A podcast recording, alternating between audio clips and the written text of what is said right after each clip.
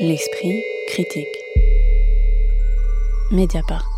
Annie et Joseph Albers, L'art et la vie, c'est au musée d'art moderne de la ville de Paris depuis le 10 septembre 2021 et jusqu'au 9 janvier 2022. Une exposition dont le commissariat a été assuré par Julie Garimor, assistée de Sylvie Moreau-Sauterras et qui est dédiée à donc ces deux figures importantes, non seulement de l'art, du design, mais aussi de l'enseignement des arts visuels.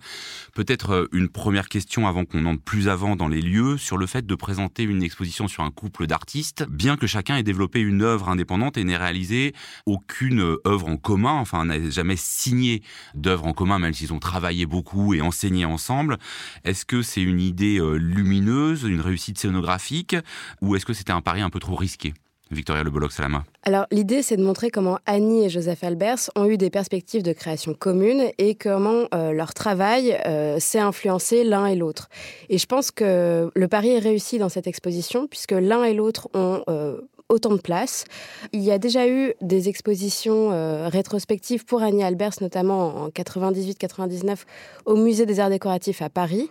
Là, ce que je trouve bien, c'est que euh, l'un et l'autre sont montrés comme des artistes pluridisciplinaires euh, et on voit comment ils se servent du design et de l'artisanat pour faire ce qu'on appelle des beaux-arts et vice-versa. Et on voit justement à travers cette exposition un va-et-vient de création qui vont dans un sens et dans l'autre, un peu comme euh, les, en fait, les, mantras du, enfin, la théorie du, du euh, qu'ils ont pu euh, aborder dès, dès, leur début. On va revenir sur ces matières, effectivement, la formation du Bauhaus, mais sur ce côté un peu casse-gueule au départ de présenter comme ça un couple d'artistes. Euh, vous trouvez que l'équilibre aussi a réussi, euh, Magali Le Sauvage? Moi, ce que je trouve très réussi, oui, c'est qu'on voit très bien les parallèles entre les deux et qu'ils se sont nourris l'un l'autre. Et ce qui est euh, tout à fait pertinent, c'est de montrer aussi que c'est dans la pédagogie, notamment, que cette alliance s'est faite le mieux. Alors d'abord au Bauhaus, puis au Black Mountain College, donc en Caroline du Nord, où ils ont dû s'exiler en 33 à cause de la montée du nazisme.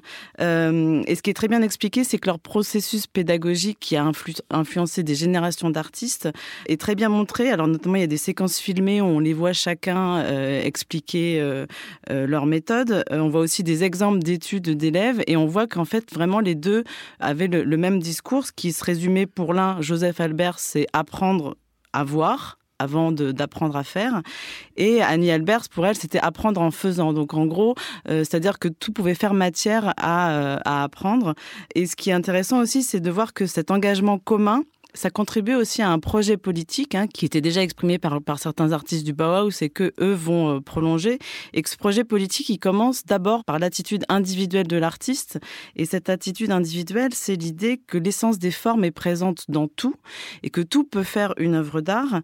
Euh, il y a aussi cette idée euh, du Bauhaus qui venait déjà du 19e siècle de démocratiser l'objet d'art qui soit à la fois fonctionnel et beau et accessible aussi à toutes les bourses, mais aussi une éducation par l'art comme réalisation de soi et comme relation au monde. Et chacun le montre en parallèle de manière euh, très claire et très personnelle. Chris Cyril. Ce qui est intéressant, c'est de voir en fait qu'ils ont une pratique très différente et qu'il ne s'agit pas en fait quand à un, moment donné de dire qu'une personne a été euh, comment dire et sous l'ombre d'une autre ou encore a été influencée ou etc etc. En fait, compte, ce qu'il est question de voir, c'est qu'il y a une espèce de séquençage de l'exposition. Joseph Albers, Annie Albers, Joseph Albers, Annie Albers, équilibré surtout très, très différent, notamment sur le plan plastique, parce que c'est dire Joseph Albert, c'est très géométrique, très droit, euh, du début jusqu'à la fin d'ailleurs, alors qu'Annie Albers va vers des formes un, peu plus déliées vers la fin. Et donc on voit même que sur le plan, en fait, compte de leur... Euh, comment dire acception ou conception en fait compte de l'art et, euh, justement de l'enseignement de l'art comme tu disais Magali c'est très très différent donc je trouvais ça bien en fait compte de, de faire la relation entre des différences et non pas entre des similarités donc bon équilibre, euh, en tout cas dans la manière de faire euh, dialoguer euh, ce couple d'artistes. Est-ce que pour celles et ceux qui ne connaîtraient pas l'œuvre de Annie et de Joseph Albert, vous pouvez nous prendre quelques euh, exemples dans une exposition où il faut bien dire on voit à la fois de la peinture, de la photographie, euh, du tissage, euh, mais aussi des objets du design. Hein. donc c'est deux artistes qui sont passés par le Bauhaus, donc il y a un lit, il y a des tables basses. voilà, on est quand même face à une matière.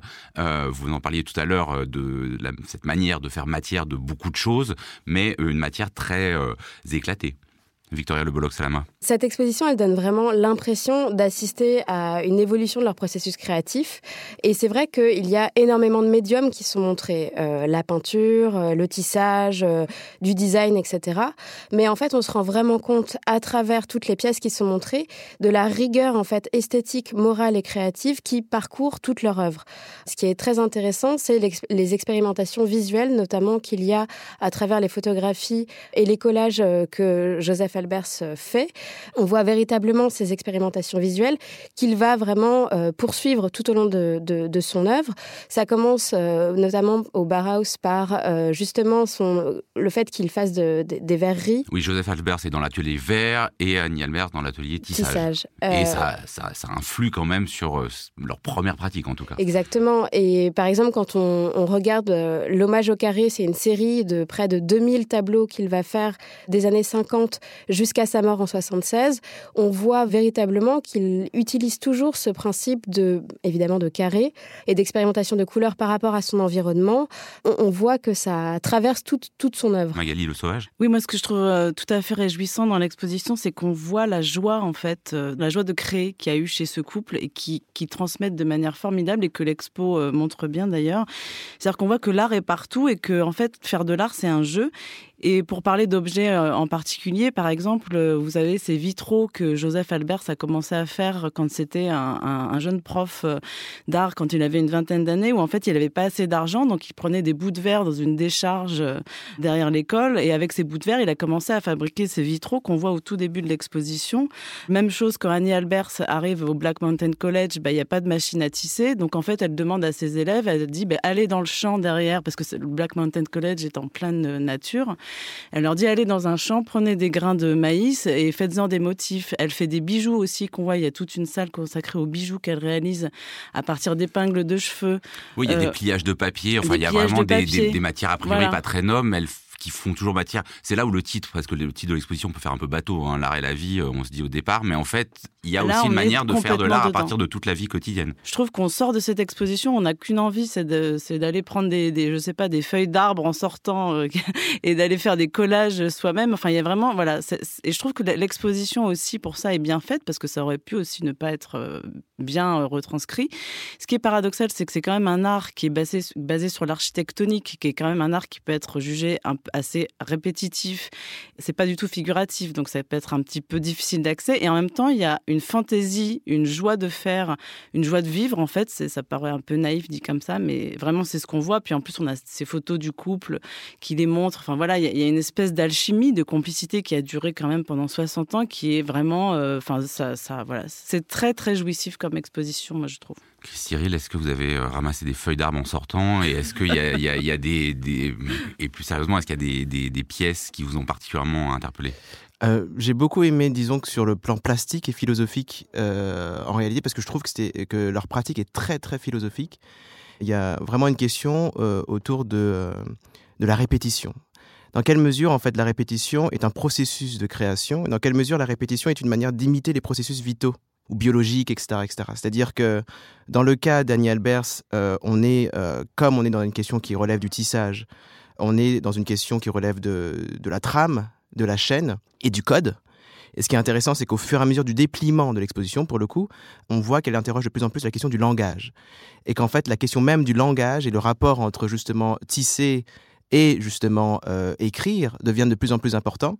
Il y a même une ouverture vers le spirituel. Je pense à cette salle très forte pour le coup sur le plan scénographie. Je trouve que euh, le fait d'avoir mis cette espèce de faible lumière avec une salle noire, rend compte vraiment d'une œuvre qui s'appelle Six Prayers, il me semble, de Danny Albers, et qui rend compte vraiment d'une dimension qui ressemble même à des paravents japonais, et il y a aussi l'influence, il me semble, aussi des arts précolombiens, en tout cas chez Annie Albers. Et puis après, chez Joseph Albers, il y a aussi la question de la répétition, qui est beaucoup plus liée à la question de la perception, en réalité. C'est ce qu'il dit, c'est-à-dire qu'il s'intéresse beaucoup plus à comment, en réalité, la rétine euh, perçoit le monde. Donc comment la rétine perçoit les couleurs, c'est-à-dire que la couleur en elle-même est relative, un peu comme la relativité d'Einstein. Selon à côté de quelle couleur elle est, elle dialogue pas, on la voit pas vraiment de la même manière alors que c'est la même couleur. Tout à fait. Vous prenez un rouge et vous mettez un, un carré rouge sur fond bleu ou un carré rouge sur fond rouge ou sur fond marron. Le rouge qui est le même rouge euh, ne va pas ressortir euh, pareil parce que non seulement sur le plan physiologique, donc sur le plan de la rétine, mais aussi sur le plan psychologique. Comme les couleurs renvoient des émotions, etc., etc., notre perception de la couleur fait que la couleur n'est pas seulement ce que l'on voit, c'est aussi notre manière aussi de la construire. C'est-à-dire que le monde tel qu'on le voit n'est pas seulement le monde tel qu'on le voit, c'est le monde aussi tel qu'on le pense et tel qu'on le ressent. Donc je trouvais que c'était intéressant. Mais sur ça, donc parce que Joseph Albers a écrit un livre hein, qui s'appelle De l'interaction des couleurs, Annie Albers, elle a écrit du tissage, c'est-à-dire qu'on est à la fois face à des praticiens de l'art, mais à des théoriciens de l'art, hein, des philosophes de l'art. Vous avez tout à l'heure parlé, Magali Le Sauvage, de leur travail d'enseignant. Euh, est-ce que ça, euh, vous trouvez que c'est bien composé dans l'exposition Parce que c'est rarement facile de montrer à la fois un travail artistique et la manière dont il a été théorisé? Oui, je trouve que c'est très bien montré. Alors, je disais euh, tout à l'heure par les, par les vidéos, mais aussi par, euh, comme dit Chris, par cette répétition. Et je ne sais pas si on peut spoiler la fin de l'exposition, mais euh, les, dernières salles, moi, j'étais émue. Alors, c'est quand même très, très rare d'être, de ressentir une émotion forte physiquement dans une exposition d'art visuel, parce que voilà, c'est, c'est, c'est surtout dans l'art abstrait. Mais on a justement cette idée de creuser un sillon et de montrer par l'exemple, c'est-à-dire de montrer par la répétition d'un même processus jusqu'où on peut aller. Là-dedans, il y a quelque chose de très philosophique, d'ailleurs qui se rapproche un peu du zen ou du bouddhisme, c'est-à-dire de refaire tous les jours la même chose pour finalement arriver à prouver une théorie. Par exemple, c'est très beau. À la fin, vous avez cette dernière salle où Annie Albers, à la fin de sa vie, s'est mise euh, à la gravure, notamment à la sérigraphie et où elle abandonne petit à petit le tissage. Et en abandonnant le tissage, qui donc par définition se fait euh, avec des formes euh, orthogonales, elle part aussi dans des formes qui sont euh, de moins en moins perpendiculaires et qui partent un petit peu dans tous les sens. Elle déplie en fait les carrés qu'elle a fait toute sa vie, elle déplie les lignes, elle les ouvre. Et aussi, vous avez sur le dernier mur, elle fait des grilles et elle a plus de 80 ans et son trait tremble et en fait, vous avez à la fin euh, ces motifs de grillage avec ce trait tremblant. C'est encore une fois peut-être un peu naïf, mais de voir en fait cette femme qui jusqu'au bout a continué à tracer des lignes, a continué à faire ce qu'elle faisait déjà à l'âge de 20 ans. Sous nos yeux, on voit en fait cette, obsession et cette, cette, persévérance à aller euh, dans le, le sillon qu'elle avait creusé avec Joseph Albers dès le départ. De les voir continuer comme ça jusqu'au bout, c'est voilà, c'est extrêmement beau.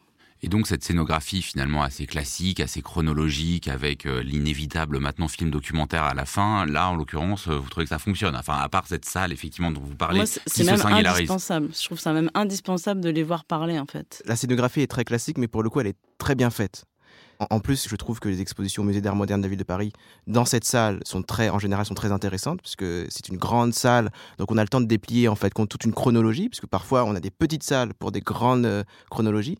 Donc je trouve ça extrêmement intéressant, et on a le temps, je trouve aussi, de, suivre une euh, des pensées et des, et des œuvres. Pour conclure, Victoria Peut-être que le seul euh, regret que j'ai eu en voyant cette exposition, c'est peut-être le manque de contextualisation de leur réception euh, artistique, enfin de leur travail, puisque euh, l'exposition ne présente pas, enfin présente beaucoup d'œuvres expérimentales, quelques commandes, mais on oublie que ça a été aussi des, artistes qui ont eu un véritable succès commercial de leur vivant. Il faut noter aussi que Annie Albert, c'est la première femme artiste et tisserande à avoir été exposée au MoMA dès 1940 qu'ils ont eu des commandes de la part de Knold, ils ont fait, enfin, elle a fait des rideaux pour les Rockefeller, et ça, c'est vrai que c'est un petit peu éludé dans l'exposition. Je pense que ça aurait dû être peut-être mentionné. On comprend quel a été l'impact euh, pour la création et la modernité et les, générations d'artistes ultérieures. Mais hum, la, ouais, la contextualisation de, de leur œuvre euh, aurait été peut-être importante. Annie et Joseph Albers, L'art et la vie, c'est donc au musée d'art moderne de la ville de Paris depuis le 10 septembre 2021 et jusqu'au 9 janvier 2022. L'esprit critique. Mediapart.